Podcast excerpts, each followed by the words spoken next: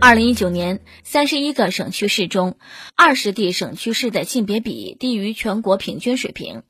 其中，四川以九十六点七的性别比位列全国性别比最低的地区，也是唯一一个女多男少的地区。根据中国统计年鉴二零二零，从年龄结构上区分，截止到二零一九年，我国性别比最为失衡的年龄分别为十到十四岁、十五到十九岁。这两个年龄阶段性别比分别为一百一十九点一零、一百一十八点三九，几乎出现了一名女孩对应一点二名男孩的局面。换句话说，我国零零后的男女失衡局面最为突出。而目前刚刚步入结婚年龄的二十到二十四岁，男女失衡也比较严重，性别比达到一百一十四点六一，和二十五到二十九岁年龄段性别比一百零六点六五相比，出现明显上升。目前来看，性别比和婚育的联系紧密。根据中国统计年鉴二零二零，在抽样调查的人数之中，天津、福建、广东和广西均出现未婚男性数量明显高于未婚女性，而这四地的性别比均超过或达到一百零七。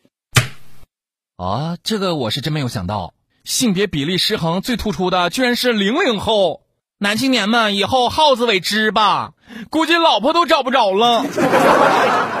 不过，真的是因为女生少才找不着老婆吗？嗯，还有可能是因为穷。来，大家伙跟我读一遍：穷穷。话说，这可能就是重男轻女的后果吧？女生的见面礼可能又要涨价了。对于男女性别比失衡这个问题，咱们来听听网友们都是咋说的吧。艾特不喜烟酒说：“来了来了，男多女少一定会出现。结婚的时候相亲女性少了，生的时候咋就不考虑呢？”阿特阿波茨德厄夫哥哥说：“哎呀，那些说生了儿子都羡慕生闺女的，大多数都是因为他们已经有儿子才开始这么说了。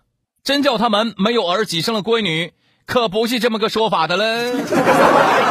俺的四海情书说，我身边的朋友要么一儿一女，要么俩儿子，两个女儿的基本没有，更多的是没老婆没娃。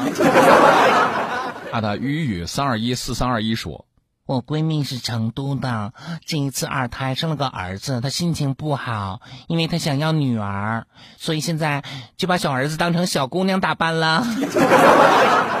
按照正常的出生规律，男女生的比例不应该偏颇的这么多。